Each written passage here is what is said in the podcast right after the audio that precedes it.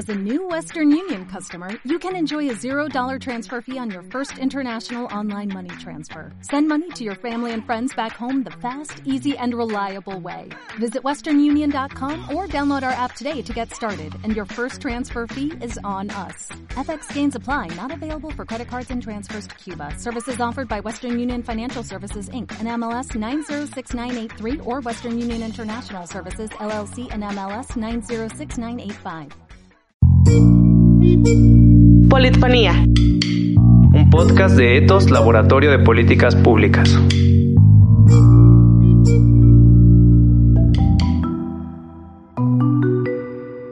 Bienvenidos a Politfonía, el podcast de Etos Laboratorio de Políticas Públicas. Soy Silvia Márquez y les agradezco que estén con nosotros. En esta ocasión hablaremos del problema de la escasez de agua a la que se enfrenta casi el 40% de la población en México y cuál es su impacto en esta pandemia de coronavirus. Para ello saludo con mucho gusto a Dalia Toledo, coordinadora anticorrupción de Etos, quien nos acompaña este día. Dalia, gracias por estar con nosotros. Hola Silvia, muchas gracias. Así es, desafortunadamente en México no todos tenemos garantizado el derecho humano al agua.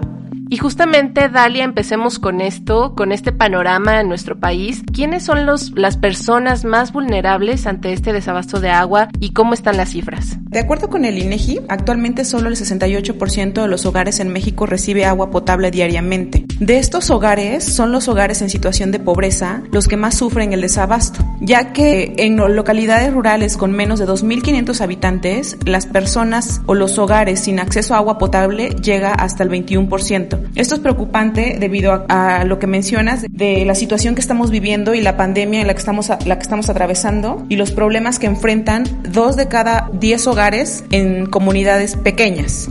Oye, y pues ante estas cifras, ante este panorama, ¿la inversión en el sector hídrico es poca o simplemente está mal ejecutada? Yo creo que suceden las dos cosas. Por un lado, para este año el gobierno federal invertirá solo 7.203 millones de pesos en abastecimiento. Esto equivale al 0.03% del PIB. De acuerdo con el Banco Mundial, por ejemplo, tan solo para alcanzar las metas 6.1 y 6.2 de los Objetivos de Desarrollo Sostenible, que están relacionadas con el acceso universal al agua potable, así como a los servicios de higiene y saneamiento, México necesita una inversión eh, sostenida de 1% del PIB. O sea, estamos muy lejos de lograr la inversión ideal para garantizar el acceso a agua potable. Incluso si tú haces un análisis histórico del presupuesto de egresos de la Federación, los recursos destinados al abastecimiento entre 2015 y 2020 registraron un decrecimiento anual promedio de 12%. Aunado a esta poca inversión que ya realizamos en México, la corrupción en el sector agua también propicia que el presupuesto destinado a la extracción y a la distribución del agua se gaste de manera ineficiente, lo que vuelve aún más difícil que el agua potable llegue a todos los hogares con regularidad. Entonces, esta combinación nos está favoreciendo de poco presupuesto más corrupción. Y te pongo un ejemplo.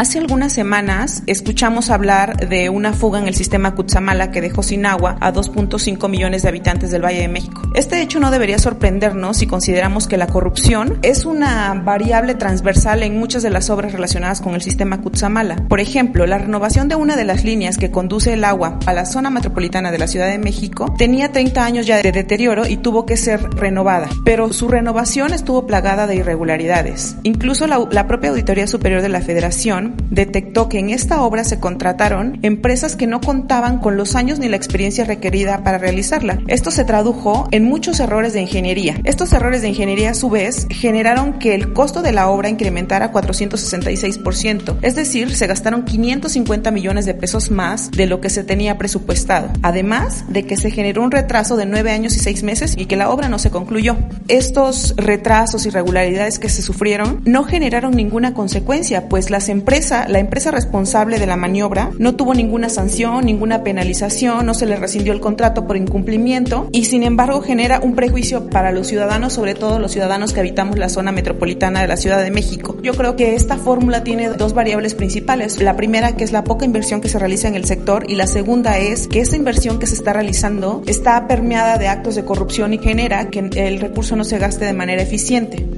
Claro, Dalia, pues sin duda con todo esto que nos cuentas, la problemática cobra muchísima más relevancia y también si tomamos en cuenta que está este contexto de la pandemia de coronavirus, en el que pues vemos que contar con acceso al agua puede ser la diferencia entre que una persona se contagie o no.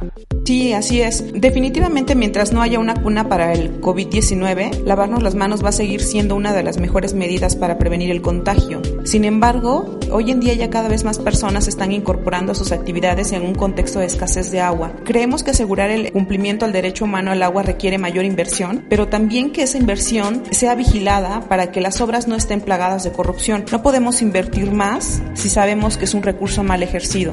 Pues Dalia, muchísimas gracias por tu participación con nosotros. Desde ETOS continuaremos investigando sobre este tema para que se tomen las medidas necesarias. Muchas gracias a todos por escucharnos. Es todo por el día de hoy. Muchas gracias por acompañarnos aquí en Politfonía. Les invito a consultar más información en la página www.etos.org.mx y en todas nuestras redes sociales. Yo soy Silvia Márquez, nos escuchamos la próxima. Politfonía. Podcast de Etos Laboratorio de Políticas Públicas.